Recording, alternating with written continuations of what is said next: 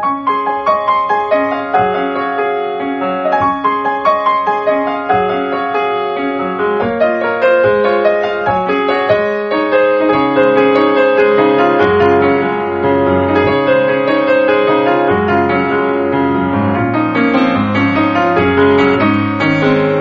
さんこんばんは、ミッチェルです。いかがお過ごしでしょうか？本日は11月の14日となります。先週は、えー、もろもろと、えー、ちょっとですね、配信することができず、本当にあの突然ですいませんでした。えー、リスナーの皆さんごめんなさい。ラブミを待っていてくれたリスナーの皆さんがもしいらっしゃったらごめんなさい。で、その代わりと言っては何なんですけども、今日、えー、スペシャルでお送りしたいなと思っておりまして、まあこれまでのラブミッションを振り返ってみたり、それから私の曲も振り返ってみたり、そしてこのところの、活動のお話も含め、えー、お伝えできればなというふうに思っております。さあ、このラブミッションという番組は恋愛、夢、ご縁をテーマに不可能を可能にするをモットーにいたしました私ミッチェルがお話をしていくという番組でございます。先週ですね、えー、私はあの夢だった、まあそうですね、以前にも舞台はもちろん経験はしてるんですけれども、結構ね、ガチなお芝居でのこう公演というのは懐かしいね、キンダーランドを歌ったあの時以来だなと思いながら、はい、今日もまたお伝えしていきたいと思います。この番組は、チョアヘオ .com の協力のもと配信されています。さあ、では今週も始まります、ミッチェルのラブミッション。皆様、ウェルカム。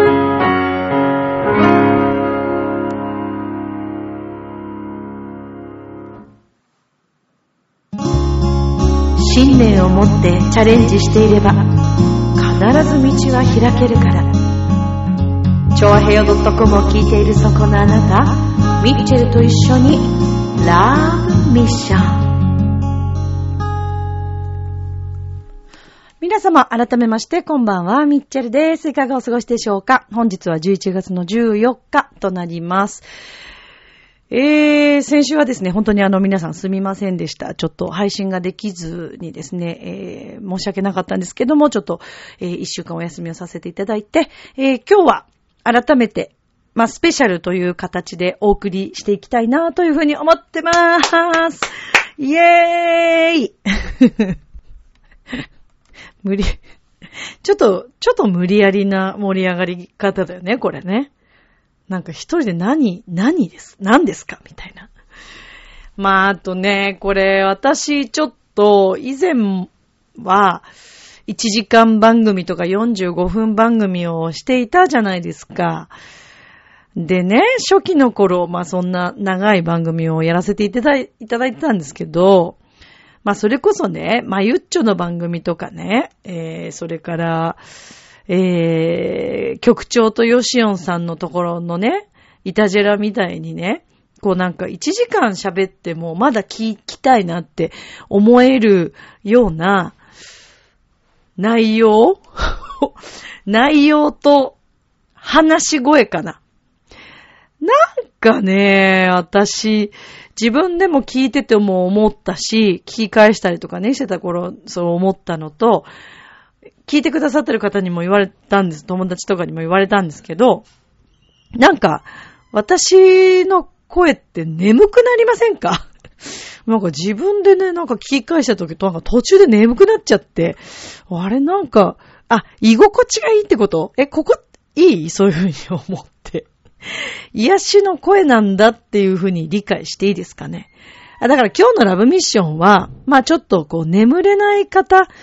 ね、えー、割と今、不眠症気味だよとか、えー、それから疲れが溜まっててね、なんかこう緊張が著しく毎日あって、なかなか眠れないという方のために、もうだから途中からはもう全然ガンガン寝てください。もう、何喋ってってようが私が、あの、本当に、何ですかね、子守歌的な、ええ、ええ、感じで、このラブミッション聞いてもらえれば 全然いいですから。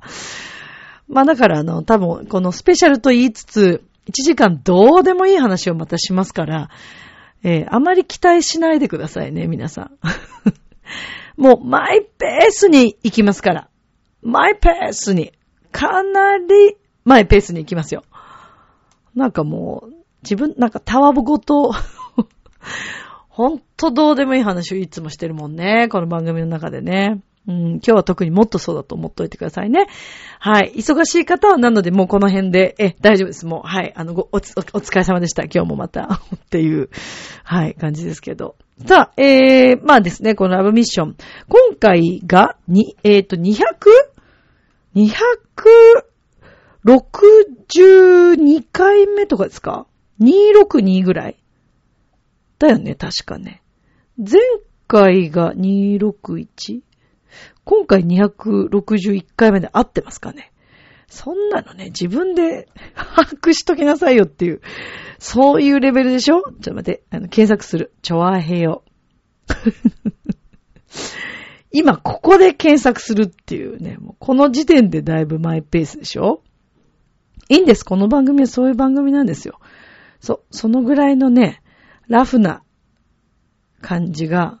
ちょっと待って。えー、あ、嘘嘘嘘ついた !262 回目前回配信してんだね。10月31日にね。だから今日は263回目ですね。の配信ですね。えー、じゃあ、ラブミを聞いてくれてるリスナーさん、えー、に質問です。ここで。見えないけど。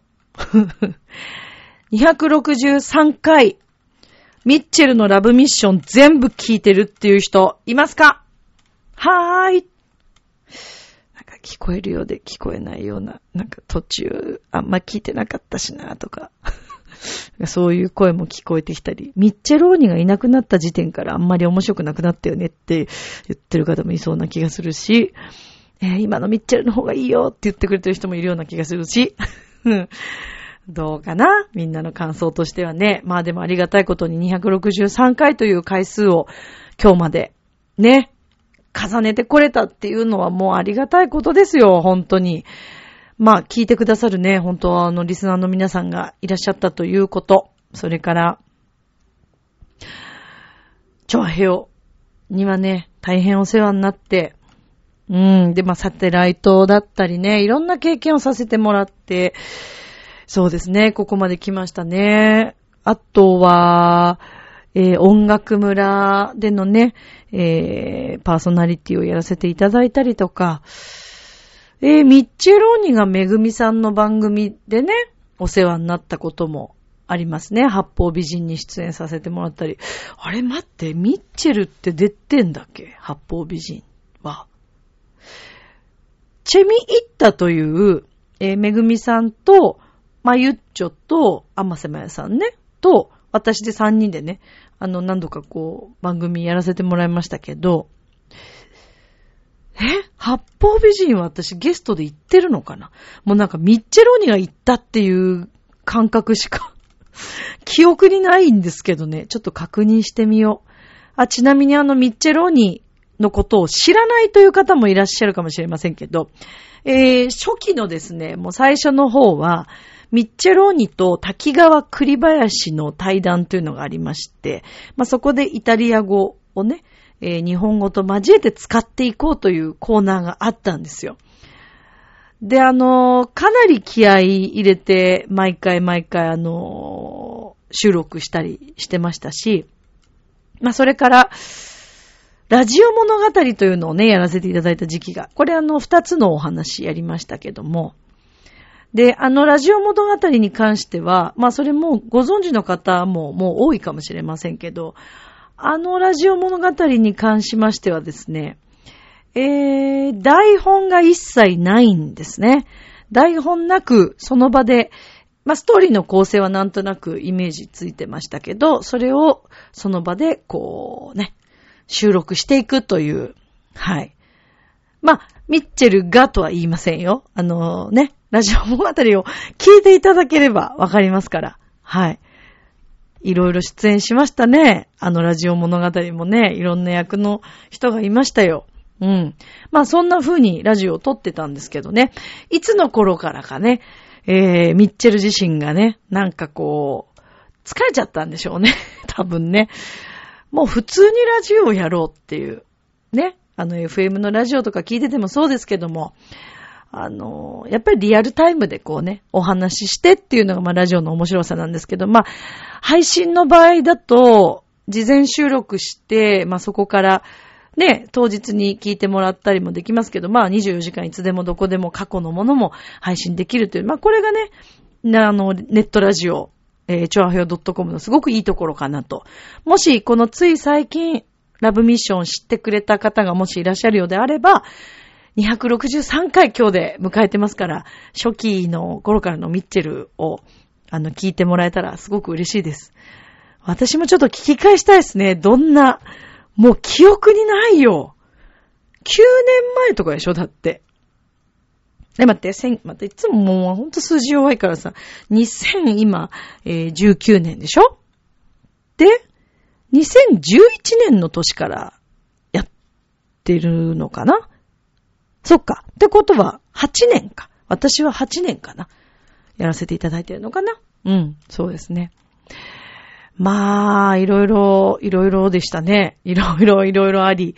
2011年最初ラジオを始めた年っていうのは、まあまたね、以前にも一回振り返ってるかもしれませんけど、また改めて今こうやって振り返ってみると、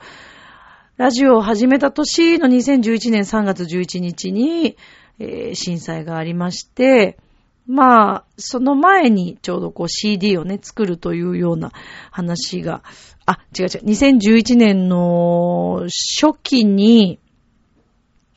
えー、っと、ラブソングアワードっていうね、ありましたね。懐かしいですね。と思って、今、なんか、と思ってってなんだよって話だよね。今ね、ちょっと不安になったわけ。合ってたかなって、年数。間違ってた。2012年だった。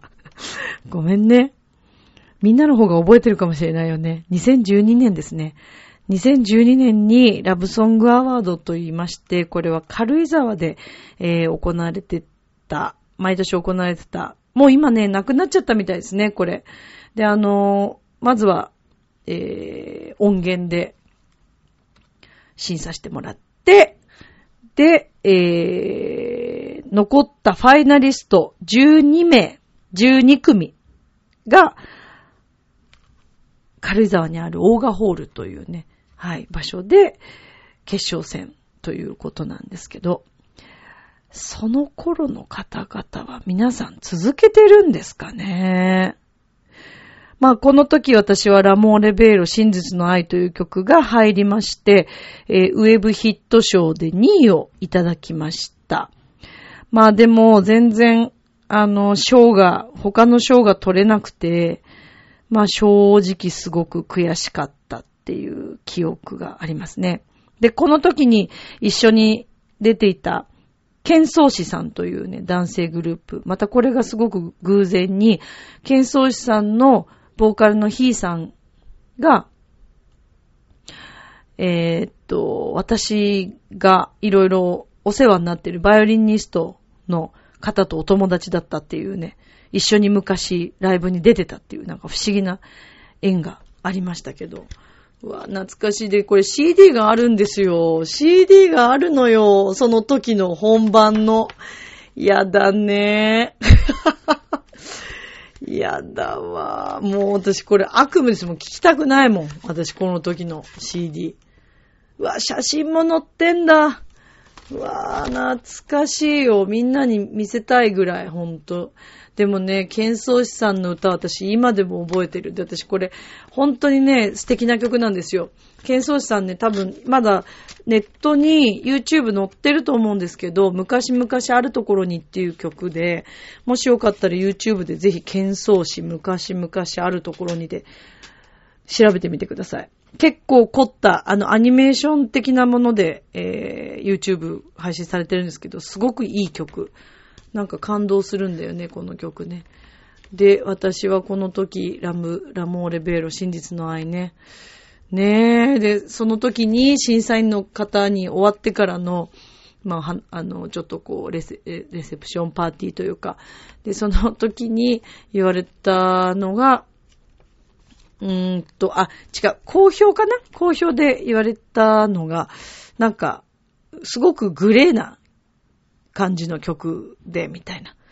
うん。だからなんかこう歌詞の内容がすごくグレーすぎて、あの、まあ、はっきりしないというかね。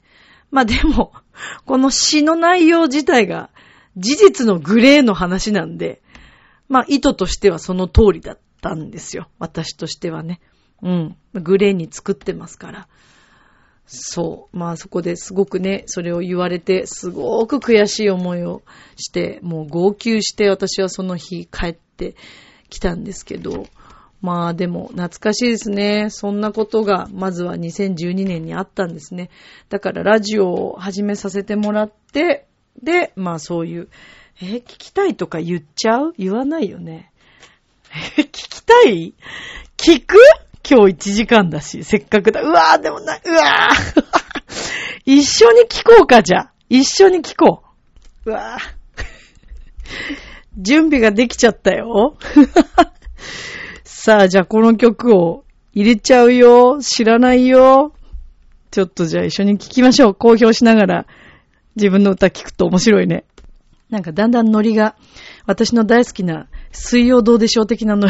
リになってきてる感がありますけども、いいんです。みんなで楽しめればそれでいいということで、はい、えー、一緒に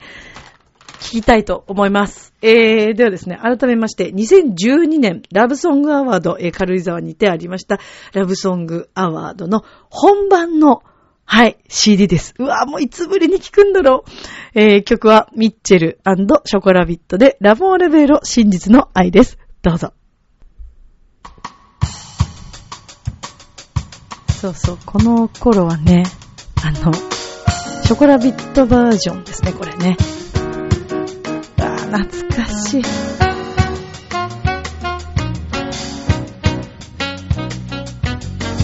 この時はベースに、えー、まさえちゃんっていう子が入ってるわけだ。今頃君は微笑み浮かべて誰かのため尽くしているのわー減った昨日のメールはそっけない一言すぐに何かを感じてしまったのめっちゃ緊張してますねこれもう、音程ブレブレじゃん。ひどいね。この歌。そりゃ賞取れないよな。道を歩いても、お店に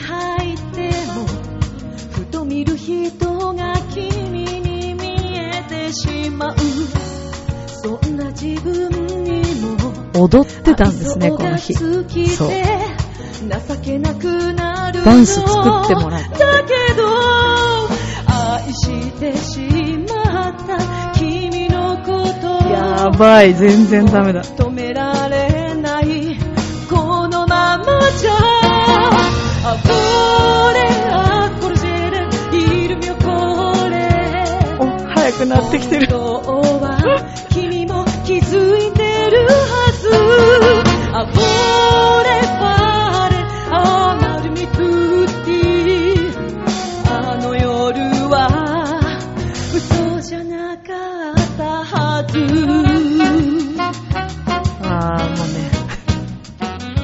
落胆するね、これ。いやー、ひどい。いやー、もう、そうか。初めて君ブレイク入れた。顔誰も知らないこのバージョンもいいですね。全てを脱いだ顔澄んだ瞳の奥何を考えてるの私は未知の世界へ迷い込む。今度こそ見つけた本物の恋お腹浮きまくってんじゃん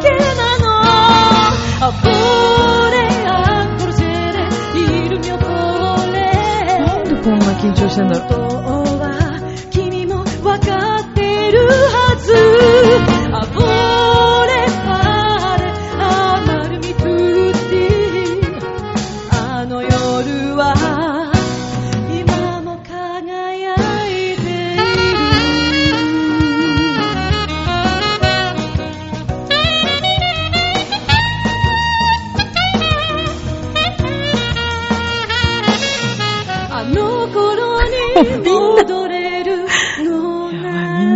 してる。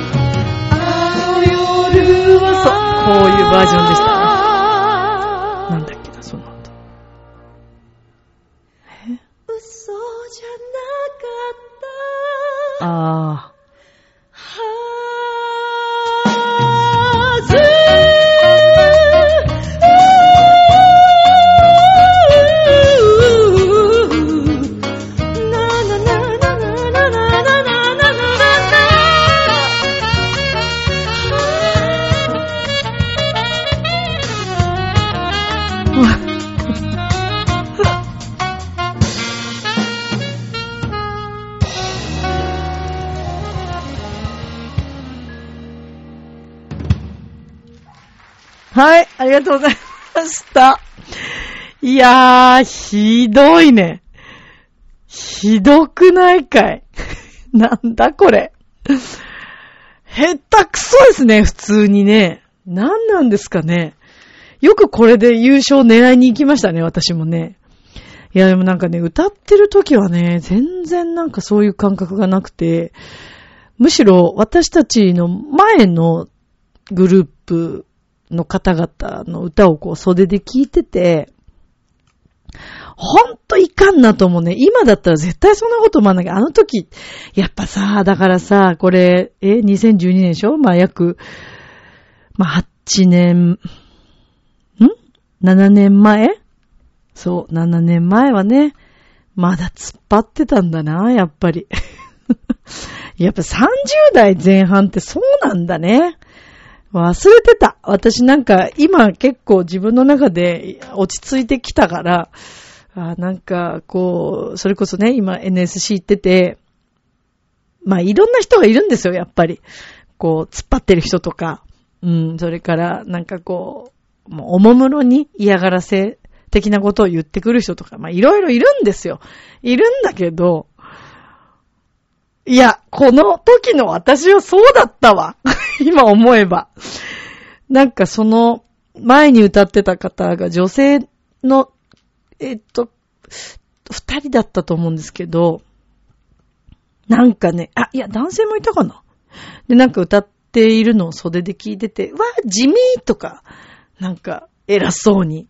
で、わあ、全然、全然余裕余裕みたいな感じで思ってたね、あの時は。嫌なやつだよね。本当に。今思うと。とんでもないですよ。で、歌ってる最中本人は、いや、だから全然できてませんでしたよね。なんかその、こう自分の声をもっと客観的に聞くっていうことが、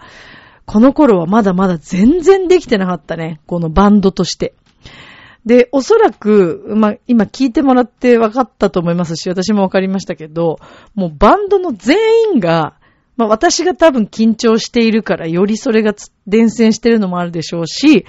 みんな自分に必死で、全然こう、意思疎通が取れてないっていうのがね、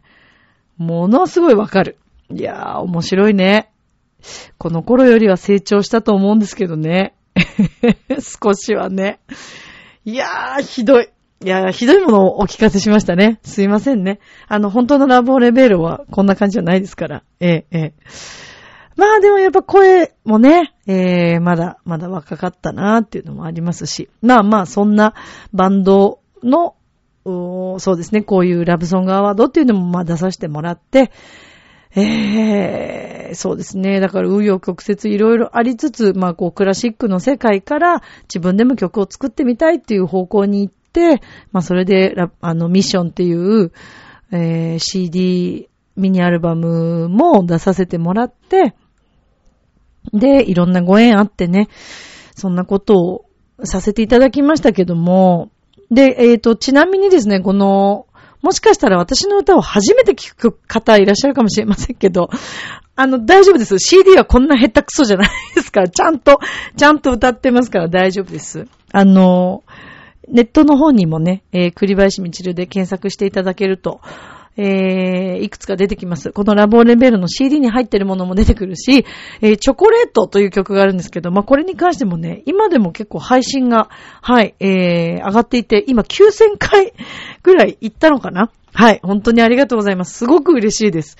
ラモーレベールの方がいまいち伸びず、私の写真が最初に来てるからいけないのか、ちょっとわかんないですけど、ぜひちょっとこの曲はね、本物を聴いてください。流しといてなんですけど、こんなひどいと思わなかったです、私も今。でも確かにこの CD が届いてすぐ聴いた時には、ひどーいって思ったっていう気は、記憶はあるんですけど、久しぶりに聞いて、ちょっともう封印したい過去ですね、これね。まあでも、あのね、こういうのをさらけ出していくことで、また次へのステップがあるんじゃないかと思いたいところですけど。まあ、それでこれ、レコ発とかもね、この時はまだ CD 作ってなく、CD はなくて、まあ、この2012年、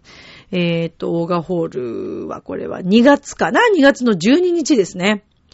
わあ、2月、そうか、フェブラリー、そう、2月の12日、2012年の、なんか面白いね、2がいっぱいつく年だったんですね、時だったんですね。で、えー、まあ、そんな、そんなことをして、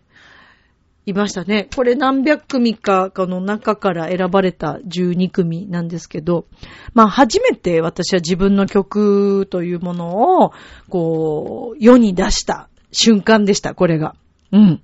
初めて自分でその作った恋愛悲劇の曲を、まあラブソングアワードだしと思って出してみて、そしたら、まあそれが通ったっていう。で、しかもね、その、えっ、と、音源審査の時に作ってもらった、ラブソ、このラモーレベロっていう曲は、今の CD のバージョンとも全然また違うバージョンで、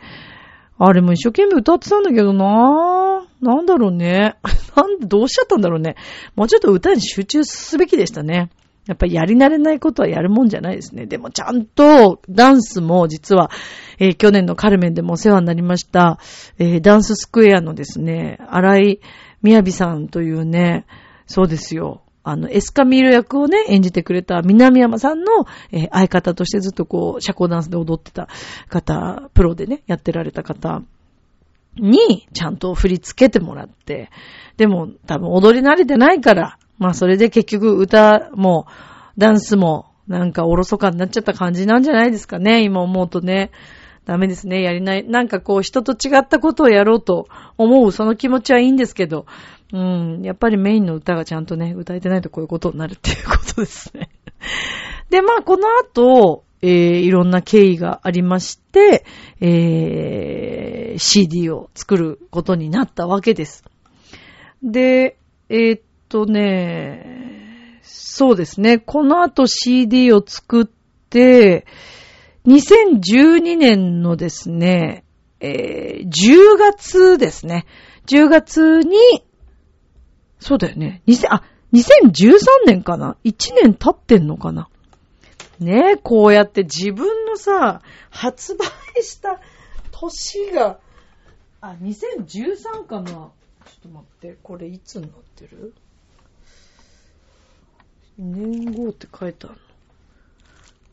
書いてないじゃん。あ、書いてあった。これだ。2012年10月26日。あ、じゃあやっぱりその年なんだ。に、このミッションという CD を、そうだ、作らせても、やっぱりそうですね、2012年ですね。まあだからこの2012年の年っていうのは私にとってまあすごく大きな年だったわけですけど、うん。まあこの CD があっていろんな方にまた出会うことができたりとか、まあそれで、そうですね、この CD があったおかげで、えー2013年のですね、えー、葛飾区のですね、葛飾シンフォニーヒルズに、えー、渇水こと、葛飾吹奏楽団の皆さんと、1月の成人式、葛飾区の成人式でゲストで呼んでいただいて、その時は、この曲は歌ってないです。この曲じゃなくて、君が生まれた日っていう曲を、えー、ぜひね、皆さんにこうなんか聴いてほしいなと思って、あの、歌わせてもらいましたね。うん。まあ、その後も、渇水の方々とはクリスマスコンサートにも、ミッチェローニと共にも出させてもらったりとかして、えー、すごくね、思い出があります。でも本当にこういったことを、活動一つ一つ考えても、いろいろな人と人とのこう出会いとか、うん、つながりがあったからこそ、まあできたことなんだよなぁと思って、今思ってもすごく不思議な経緯ですね。あの、私のことをその活水の方が知ってくださったっていうのも、昔、えっ、ー、と、4人で、あの、ちょっと一回グループを組んだことがあるんですけど、男の子2人と、女の子、私ともう一人、二人、4人で。で、あの、栃木でも演奏させていただいたりとかしたんですけど、で、そのグループの男の子が、その前の年、2012年に、渇水のこの成人式の二十歳の集いで演奏されて、で、その経緯があって、えー、私のことも知っていただくことができ、まあ、それから、そうですね、あの、結果的に、私も、あの、そう、ゲストに呼んでいただけたっていう経緯があったんですけど、なんと、この渇水は、もう私たちがそうやって出会う前にですね、我らが、そう、チョアヘオの、そして浦安市のもう大人気のタレントさんであり、えー、それから、シンガーソングライターでもあり、作曲家でもある洋一郎くんが、活水と共演していて、そうなんです。もうすごくだから不思議な縁。全然違う方から、そうやって繋がったのに、実は洋一郎くんともそこが繋がっててって、だからもうこれはほんと縁ですよね。不思議なんですよ。不思議なことってたくさんあるんですよ。まあ、ちなみにあの、このラブミッションじゃ、あ、じゃなくて、ミッション。ミッションっていう CD なんですね。でミッションってあの、使命っていう意味があるんですけど、このミッションの CD はですね、5曲入りで、えー、当時の税のままですから、1500円 です。えー、1500円で、このチョアヘオ .com のサイトからも買えますから、ぜひ皆さん改めてミッションよろしくお願いします。なんか今ほらもうさ、音源が iTunes とかになって、全然 CD とかがね、売れない時代でもあるんですけど、あの、丹精込めて頑張って作ったですね、このジャケットですとか、まあ私の中のメッセージですとか。で、えー、っとですね、作った当初に100名の方だけに、この CD の中にですね、なんとプレゼントが、スペシャルプレゼントが入ってるっていうのがあるんです。で、これね、多分ね、まだ全部出てないみたいなので、まだあります。当たり、当たりの CD が。えっとね、写真、私のプロマイド的な写真が入っているか、もしくは、えー、っとね、ライブチケット、無料券っていうのが入ってたりとか、まあ、なので今後のライブまあ、それこそ、吉本含め、えー、私のライブに来ていただいてもいいかなと思います。あの、その際は、突然、吉本 NSC の方の舞台に来てもらって、これをって言ってもダメですから、あの、チョアヘを通してでもいいですし、あの、メールでね、えー、ミチェル当たったよっていうのを教えてもらえれば、あの、私の方からチケットをプレゼントするっていう形に させていただければと思いますんで、えー、もしよろしければ、またこの際に、えー、このミッションという CD をよろしくお願いします。店頭で買えるのは、山の楽器、山のミュージックサロンの新宿教室のみですね。えっ、ー、と、有楽町の教室でも、えー、近々買えるようにしたいなと思ってるんですけど、あの、教室入り口のところに受付があって、そこに CD とか売ってますんで、はい、えっ、ー、と、山のミュージックサロンの有楽町か新宿ですね。はい。なので、ぜひよろしくお願いします。懐かしい。ねえ、懐かしいね。でもちなみにですね、この中に入っているチョコレートという曲、本当にあの、人気でですね、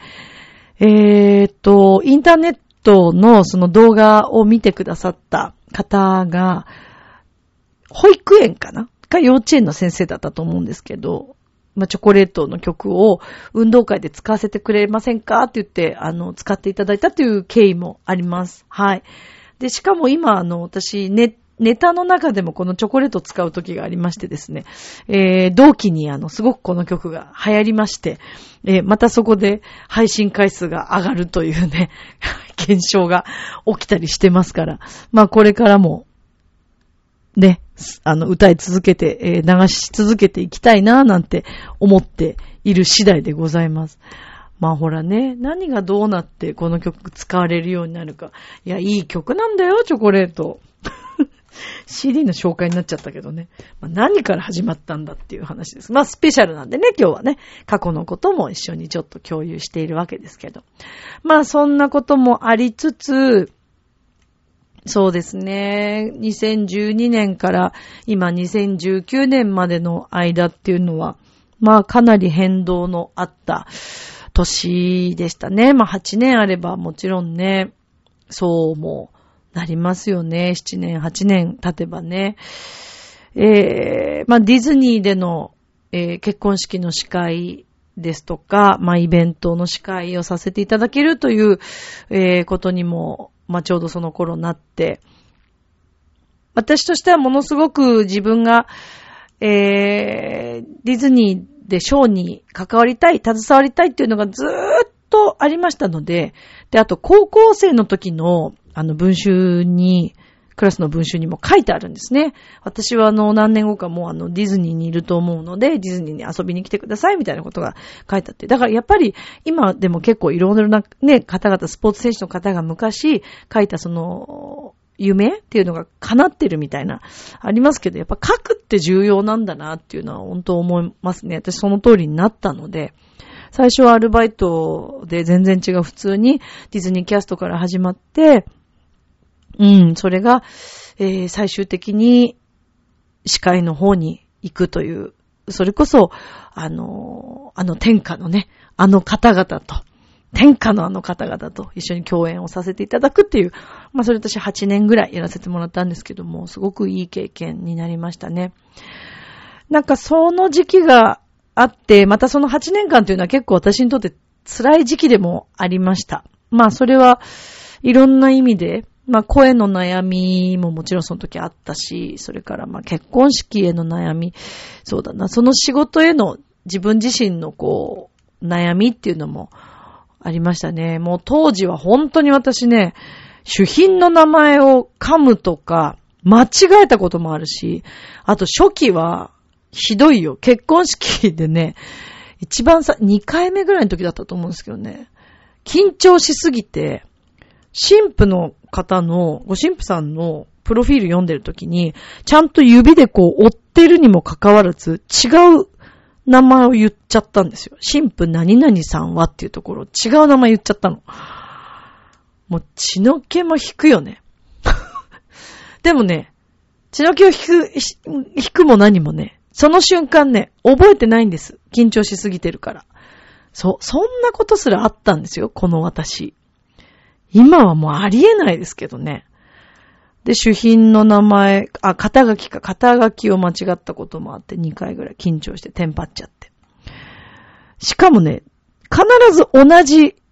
同じ会場でそれをやっちゃったの。まあだからそこの会場が私に合わなかったっちゃ、うん、合わなかったのかな。もう、それからですよね。もう結婚式イコール怖いっていう、まあ、出禁になりましたからね、私そこ、ほんと。うん、そんな時期もありました。まあそこを乗り越えて、で、その同じ系列の結婚式場に行って、最初の頃はやっぱりなかなかうまくできなくて、まあやっぱりね、上の方にすごい怒られたりとか、えー、冷たく挨拶してもらえないとか、そんなこともありましたけども、まあだんだんね、やっていくうちにそれがま慣れてきて、それで、ある時ね、すごい褒めていただいたんですよね。その怖かった方に。まあその日の帰りはちょっとやっぱり涙が出ましたね。嬉しくて。うん。まああとその頃っていうのはもうほんとプライベートももうズタボロだったんで、ただね、その頃を振り返ってみて、やっぱり思うんです。今、現在もそうなんですけど、今現在までを含めてそうなんですけどっていう言い方が正しいかな。仕事がうまくいってる時と、まあ、プライベートっていうのはやっぱり同じなんですよね。プライベートがうまくいってる時は仕事もうまくいくし、仕事がうまくいってる時はプライベートもうまくいくっていう。だから私は本当にあの時ものすごい未熟だったので、まだ全然こう一人出しできないような、うん、仕事に関しても迷いがすごいいっぱいあったし、まあ司会の仕事はもちろん憧れてたし、経験したいことではあったんですけど、その一方でなんでこのマイクを歌に使えないんだろうっていう、こう自分への葛藤歌手としてなんでやっていけないのっていう気持ちもあったりとか、うん。いろんな葛藤がすごくあの頃はもうね、ありすぎるぐらいあって、今は全然思わないんです。あの、司会は司会で本当にありがたいお仕事ですし、歌える場所があるのもすごく幸せだし、それに付け加え今では、ね、吉本の NSC 東京というところで、えー、舞台に出させてもらっていて、今度はもう一つまた違うジャンル、お笑い。まあ歌を入れてますけど、お笑いっていうジャンルをやらせてもらっていて、舞台があるっていうこと。んで、あとはその教えるレッスンのお仕事。まあ今本当にこの4つ、あと学校公演だよね。小学校の公演。今期は全然ちょっとね、えー、今年はもうあのほとんど行けないっていうことは伝えていたんですけども、まあ今期はちょっと、えー、メンバーの別のあの歌の子にお願いして、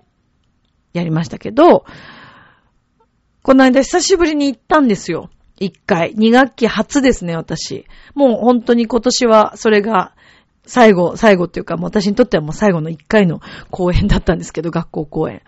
え、江東区のね、学校に、はい、たまたま縁があって行かせてもらったんですけど、自分では割と今までと一緒かなーっていう感じで、えー、司会してたんですけど、その日、まあ、すごい、あの、楽器のメンバーが多い日だったんですけど、わからないもんですね。自分では気づかなかったんですけども、もう長年ね、まあ、20年以上一緒にやってる仲間もいますから、その仲間から、すごく変わったって、やっぱり言ってもらえたんですね。それが喋り方も含めて、えー、何か自信なのか何なのかわからないけども、もう滑舌もなんかだいぶ変わったなってすごく思うしって、あと、ま、伝える表現とかの、こう、大きさとか。でもね、自分ではそんなに自覚してなかったんですよね、そこまで。うん、ただ、今までとは何か違うのかなっていう気持ちはなんとなくあっなかったわけではないですけど、でもやっぱそこまでね、気づいていただけるぐらい何かが変わったんだなと思うと、なんかもっとやっていいんだっていうような感覚とか、そういうのもね、確かに変わったかもしれないですけど、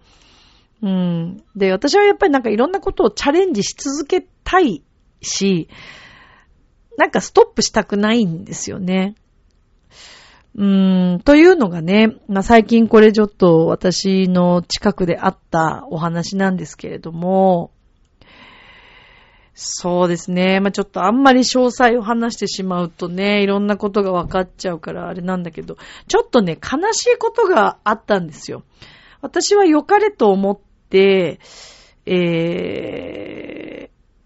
まあ、自分のね、レッスンのお話なんですけどね、あの、教室の自分の、えー、生徒さんたちと、まあ、毎年、結構こう発表会的な会をみんなで開いてやってるんですけど、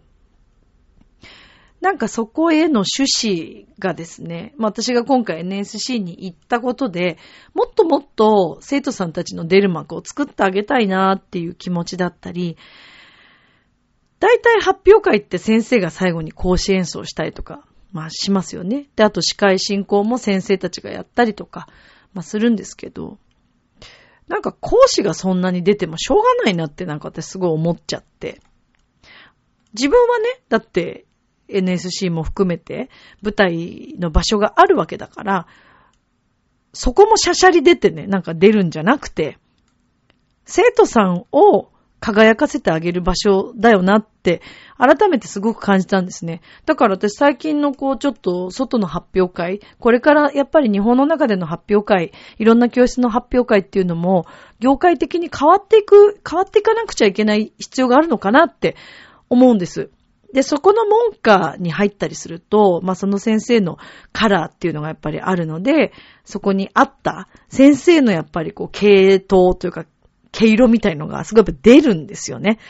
うん、だからすっごい前に出る先生だと、歌い手のその生徒さんたちもすっごい前に出る人になったりもするし、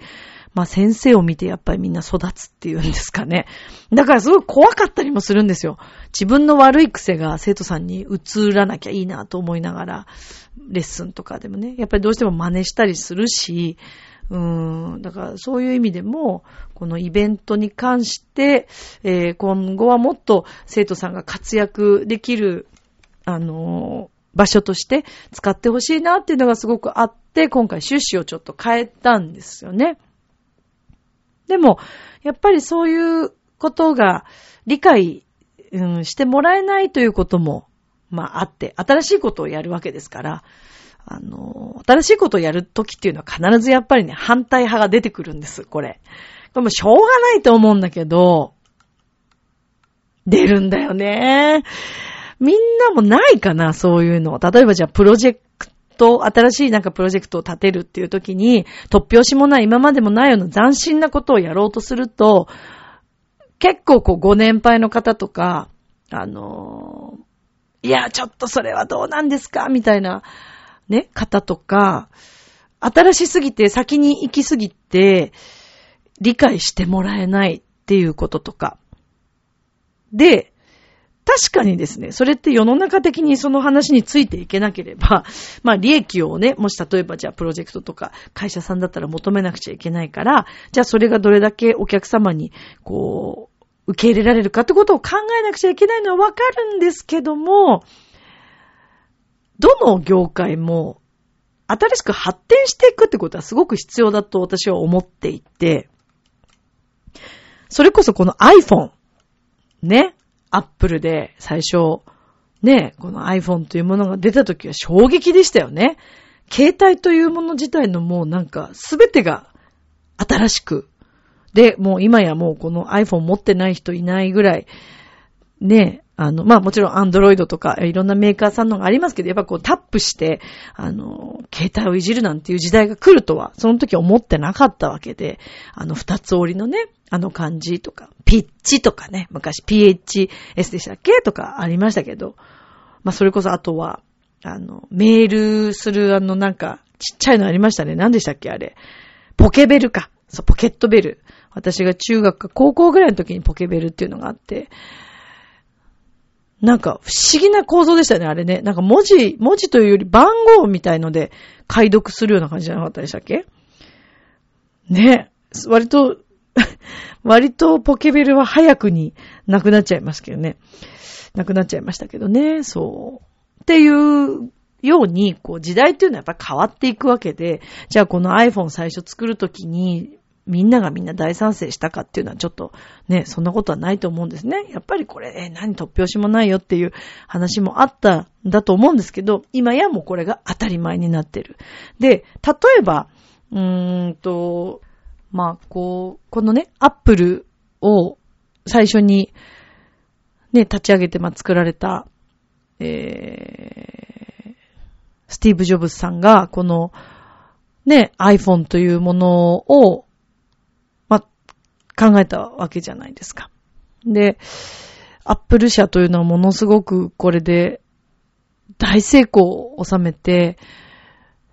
今やね、アップルを多分知らない人ってどれぐらいいるのかなっていうぐらいアップルっていうのは、この会社はもう世界のアップルですよね。で、私も iPhone 使ってるんだけど、まあ、もちろん Android の方もいらっしゃるでしょうし、こういうあの、電話が、このタップ式のものを今いろいろありますけど、まあそれを使ってらっしゃる方々にとって今は普通なんだけど、これじゃあ例えばね、スティーブ・ジョブズさんとかアップルじゃなくて違う会社が先にもしそれをまあ発表したとしますよね。まあなんかちょっと時事ね、問題になってた時期もありましたけど、けあの、どっちがね、こう、会社同士のね、戦いもありましたけど、でも、それ以外にですよ。じゃあ、例えばもっと他の会社さんが、この、携帯をもし作っていたら、また歴史が変わっていたかもしれないですよね。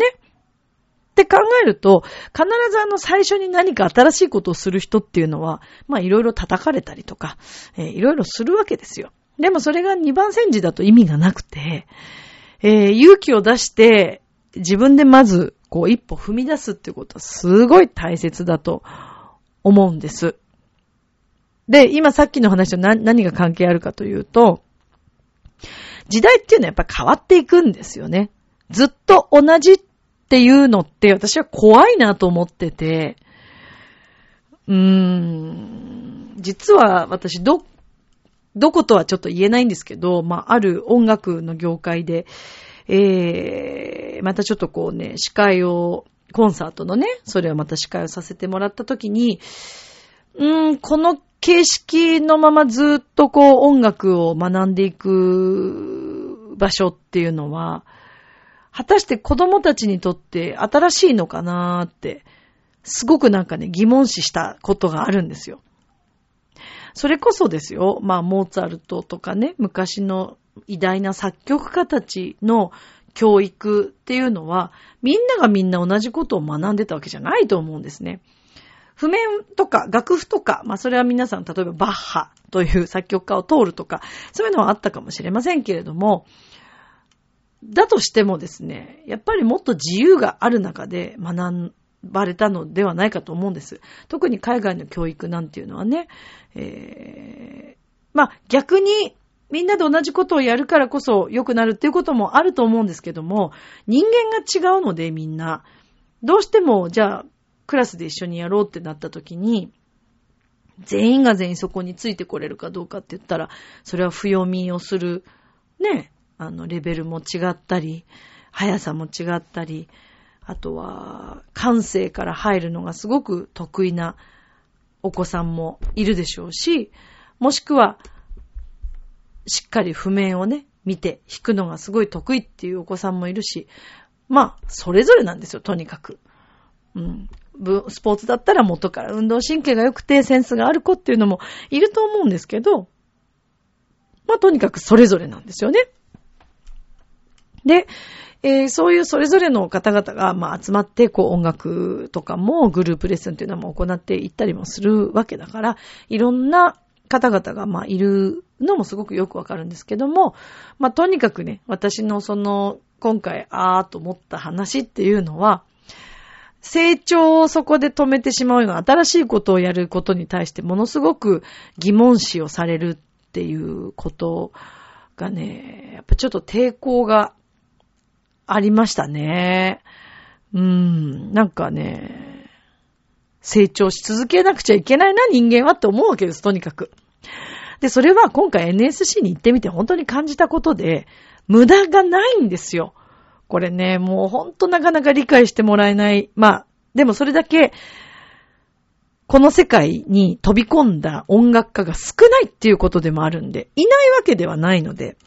実際に今、あの、カトパンさん、加藤愛子さんに似てるっていう芸人さんがいるんですよ。あの、えー、っと、吉本ではないんですけども。で、結構若くてすごい可愛くて、本当に横顔とかカトパンさん似てるんですけど、その方は、音大出身で、えっ、ー、と、ホルンだったかな？うん。私の知り合いの知り合いなんですけど、この間テレビにも見ましたけど、拝見しましたけど、そうやってね、新しいところに飛び込んでる方もいるんですよね。でもきっと演奏はもちろん続けながらやってらっしゃるんだと思うんですけど、で、今私自身もすごく思うのが、まあそれこそ、あの、吉本のね、大先輩に当たりますけれども、えー、もしかしたら読まれた方も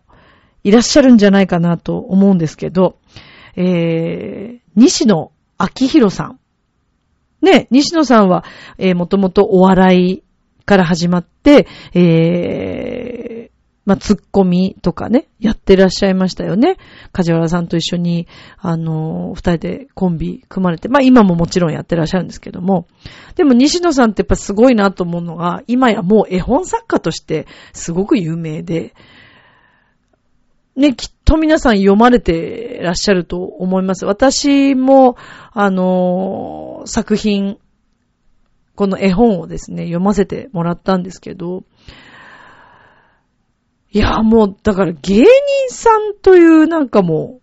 世界を、もう飛び越えすぎて、凄すぎて、煙突町のプペルか。うん。びっくりしました。こんな発想とこんな絵が描けてっていうことへのもうびっくりと、あの、その才能を持ち合わせていて、まあ、お笑い、お笑いでもね、本当にすごく人気になられて、今、本とかもいろいろ出されてますけども、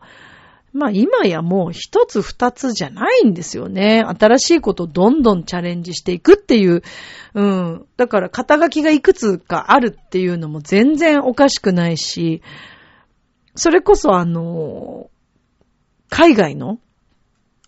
えー、向こうの方なんかもね、かなりそういう方多いみたいで、一つじゃなくて、一つ、もう二つ、三つとかね。だからそれこそ、あの、野球選手のね、二刀流という声、あの話もありますけど、うん、そんな風にして、今やもういろんなことをね、やれるっていう、それがもう共通するんです。で、今回私はそのお笑いというものを学んでみて、改めて思ったのが、音楽を一曲演奏するのとほぼ変わらないような感覚なんですよね。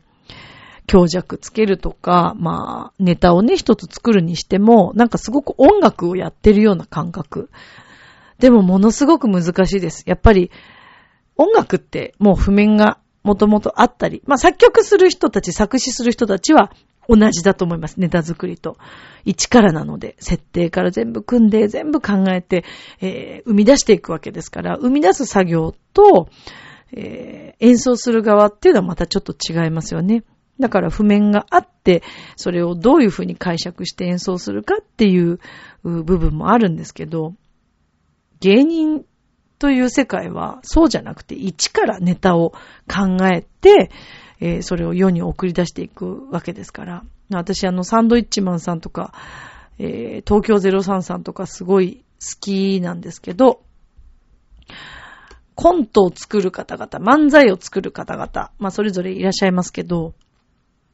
皆さんやっぱ世界観を持っててね、新しい世界観を持つから、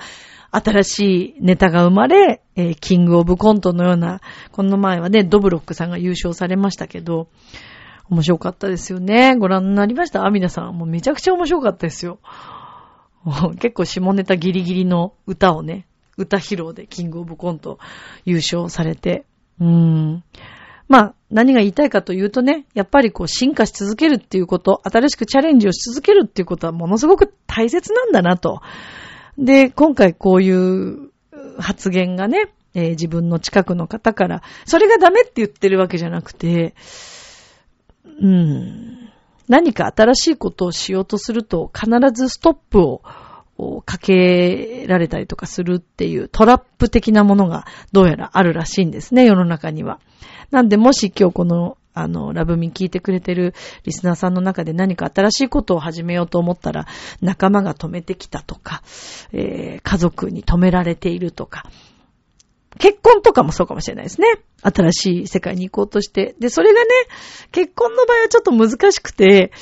えー、親御さんっていうのはやっぱり、あの子供のことをね、思って、えー、あなたが幸せになるためにってことで、まあ親の判断で、ちょっとこの人はやめた方がいいんじゃないとか、そういう声ももしかしたらあるのかもしれないですけども、ただね、新しい道に、あの、切り出すのは自分なんで、この度ね、合力あやめさんがなんか破局したっていうニュースを今日聞きましたけど、私、合力さんすごいなと思ってて、久しぶりにテレビで、まあ、あの、ゾゾのね、社長さんとお付き合いされて、それからちょっとしばらくあんまりテレビ出られなくなって、で、なんか、アナザースカイかな？に出られた時のゴリキさんを拝見して、久しぶりに。あまりの変化と美しさにすごいびっくりして、もともともちろんお綺麗な可愛らしい方でしたけど、なんかさらにすごく自己主張、自分の主張もしっかり持って、あ、すごい素敵な女性になられたんだなっていうのを拝見してて思ったんですけど、でも、また今今回こうやって破局っていうふうに言われてますけど、これがまた新しいスタートのラインなんだろうなって、これからの私、合力さんすごい楽しみだなっていうふうに私は思っているんですけど、多分今までに見たことのないまた女優人生を送られていくんだろうなと思って、ね、それでここまで、あの、あの社長さんと一緒に作り上げてきたものとか、見てきたものとか、多分今までの生きてきたまた世界と全然違うところに飛び込んだと思うんで、だってね、月に行こうとしてる人ですからね、あの方ね。うん、だからものすごく見たことのない世界に多分合力さんそこに入って飛び込んで、えー自分の女優というね、タレントという職業を超えて、もうそれよりも一回そこでの大恋愛をね、されて、で、今、破局されて、また新しい道に行くっていう変化があるって私はいいなぁと思いますよね。全然マイナスじゃないもんね。うん。だから何でもすぐ否定しちゃうっていうのはもう絶対もったいないことで、ぜひその新しいことっていうのはチャレンジし続けた方が絶対いいんだなと思います。だってそれこそさ、私のこのさっきのさ、ラブソングがひどいじゃん。本当にひどいね。もうこんな演奏ありえない。でも、ありえないですよ。ありえないんだけど、私自身もこのチャレンジを、その時じゃオーディション受けてみようって、自分は別に作詞作曲家っていう肩書きがあるわけでもなかったにもかかわらず、自分の何か勘で、ちょっとこれはチャレンジしてみようって思ったからこそ、ラブソングアワードというものに出演できて、その後、今度は CD を作ることができて、そして、えー、葛飾シンフォニーヒルズのね、葛飾の渇水の皆さんとご一緒することができて、っていう経緯がやっぱあるんですよね。で、それこそ小沢塾、小沢誠二さんの小沢塾に出た時とかもそうでしたけど、フランスもののオペラ、まあ、カルメンでしたけどね。でも、カルメンがどんなにその頃も好きだったとは言え、全部の曲を歌ったわけじゃないから、それまでに。自分がほんと合唱隊として、メインの曲はもちろん歌ってたり、遊んでたりしてたから曲で、わかってるけど、合唱のバックの部分を、あんな長い時間、いっぱい曲があるんで、実際にそんな大舞台でね、一緒に演奏できんのかなって。だってそれこそ小沢誠二さんって当時、私たちの時はそんなに指摘されませんでしたけど、もっと昔、若い頃とか、合唱の中でも誰が間違ってるとかってわかるんですって。オケも一緒にやってるのに。だから小沢さん相当耳がいいんですよね。でもね、あるんですよ、瞬間的に。なんかこっちの方見てるな、みたいな時。だから何か音程が悪いのかなとか、歌詞のなんか発音が違ったのかなとか。あんな何人か、だって20人とか、ね、いる男女含めですけど、20人ぐらい、25人とかいる中でもわかるっていう。25人はいないか。どのぐらいだったんだろう。うん、でもまあそのぐらい。そう。でもその時私はすごい悩んだけど、やっぱりチャレンジしたいと思って一歩踏み出したので、その後の小沢塾二つの作品ね、カルメンの後、コウモリ、大好きなコウモリと、蝶々夫人とこちらに関わることができたっていうのは、その一歩があったからなのかなと思って。うん。だから新しいチャレンジするときは本当にいろんな人がなんか言ってくると思いますけど、そんなの気にしないで自分の人生なんで、うん、どんどんどんどんこう前に出てほしいなと思うし、私がこのチョアヘヨというこのラジオ、もともとラジオもずっとやりたくて、子供の頃から憧れだったことでもあって、そして今やその NSC に行っているということも含め、自分が本当にやりたいことっていうのは必ずできますから。で、それを証明してくれたのが、えー、証明させてもらったのが、えー、っとですね、特に私はその先週行われた演技選抜の、えー、演技公演があったんですね。これあの、吉本だからみんな新喜劇をやるのかなと思いつつ、実は演技公演というのはもうガチの演技の方です。結構リアルな演技舞台。もう本当にお芝居です。で、私あの、中学生の頃ずっと女優になりたいっていう気持ちがありましたので、で、ハリウッドにね、あの、プール付きの家を作るって、これ何度かラジオの中でも言ってましたけど、そんな夢を本当に本気で思ってたわけですよ。女優という。で、歌よりその頃私女優に本当になりたいって思ってた時期がありますから。で、自分がね、台本をもらって、役をもらって、っていう日が来るっていうのを、しかもこう、吉本の舞台でっていうのをね、あんまり、こう想像もつかなかったけど、でも夢だったんですよ。ちゃんとお芝居に出るの。で、それこそ昔あの、キンダーランドというお芝居にね、あの、出させてもらったりとか、何度かそういう、あの、お芝居、関わらせてもらいましたけども、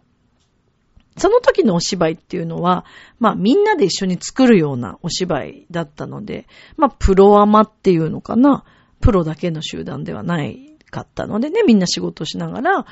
えー、活動したんですけど、今回は、まあ吉本っていう看板を背負った状態で、NSC 生として、しかも代表19人だったかな？で選んでいただいて、舞台でお芝居ができる日が来るとは本当に夢にも思ってなくて、で、今回の役どころがもう終わったのでお話ししますけど、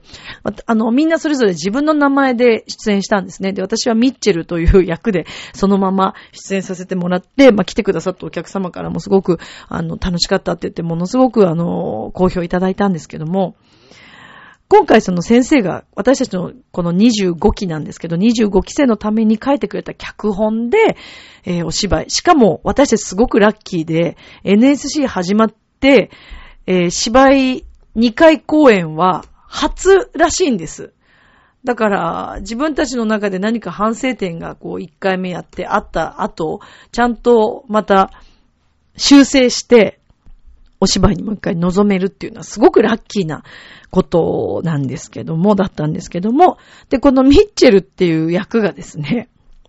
ベテランシナリオライターの役だったんですね。で、えー、脚本家。はい。で、日本で唯一の歌いながら脚本を書く脚本家という役どころでした。で、このベテランシナリオライターミッチェルがですね、まあ、ある時、えー、そのお話、そのストーリーを、もうあの撮影を目前にして、クライマックス書き上げずに失踪しちゃったっていうお話なんですよ。で、私はあの主役ではなかったので、えー、時々こう出てくるんですけども、この劇中の中で、オペラをね、歌ったりとかして、で、演技をさせてもらって、まあ最終的には、あの、ちゃんと戻って帰ってくるんですけど、作品仕上げて帰ってくるんですけども、それまでのこう、吸ったもんだ的なお話を、ね、今時吸ったもんだってね、お話をね、えー、繰り広げていくんですけども、最終的にまあ主役の、えー、こと、まあミッチェルが、っていうね、まあまあお話なんですけどね。そう。で、私がこの自分の役をちゃんとミッチェルとして、そして歌い手として、歌、歌も歌う脚本家として、当てがってもらえるなんて、こんな幸せなことはなくて、もうほんと嬉しかったんですよ、私その役いただいて。おそらくまあどの役をもらっても嬉しかったと思うんですけど、脇役の大切さっていうのも私分かってるし、むしろ私は主役より脇の方が結構好きで、うん。あの、私にはあんな台本しかも主役の方みたいにすごいバーって全部覚えることできないと思うから、うん。あの、そうですね。脇の方が私は、うん、向いてるし、好きなのかななんて自分でも思いつつ、うん、でも本当にありがたい役をいただいて、で、NSC に入学した時にオペラをね、広めたいっていう気持ち、それから今後も自分のカルメンまた活動していくために、そのエンターテインメントオペラっていうものをやっていくために、面白いものっていうのをね、もっと研究したいなっていうのもあったのと、若い世代の方にもオペラを知ってもらいたいという思いと、いろんな思いで NSC に入りましたから、まあそれがすごく同時に叶ったかなっていう気がしていて、まあまだ所属はしてませんから、NSC をまずは卒業、ちゃんと何事もなく卒業するってことが私の今の目標でもあるんですけどもね。うん、なのでまあそういった形で、えー、今回、芝居公演にも出させていただきました。で、まあこれまで振り返って本当にその263回目の今日は配信なんですけども、これまでの間にね、本当にいろんなことがあって、それは私だけではなくて世の中的にも、えー、いろんなことがあったと思います。みんなもそうだよね。えー、聞いてくれてるリスナーのみんなも本当にいろんなことがあったと思います、これまで。でも、そのいろんなことがあったからこそ、今日という日があることには間違いないし、えー、最近私は本当つくづく思うんです。すべて無駄はないなというふうに思ってます。いろんな経験があるからこそ次があるということ、そして諦めたりする決断も結構ね、大切だと思うんですよね、私。私はだからもう作詞作曲家としての活動っていうのは難しいなと自分で判断したんですよね。そんなにいっぱい曲書けるわけでもないし、そう、でもそういった自分で自分を知って、いろいろでも調整しないとわかんないから、やってみて自分で決断していくってことがやっぱり必要。だから何でもチャレンジするのがやっぱりいいのかなって、本当に思います。明日もスマイルでラブミッション今日もありがとう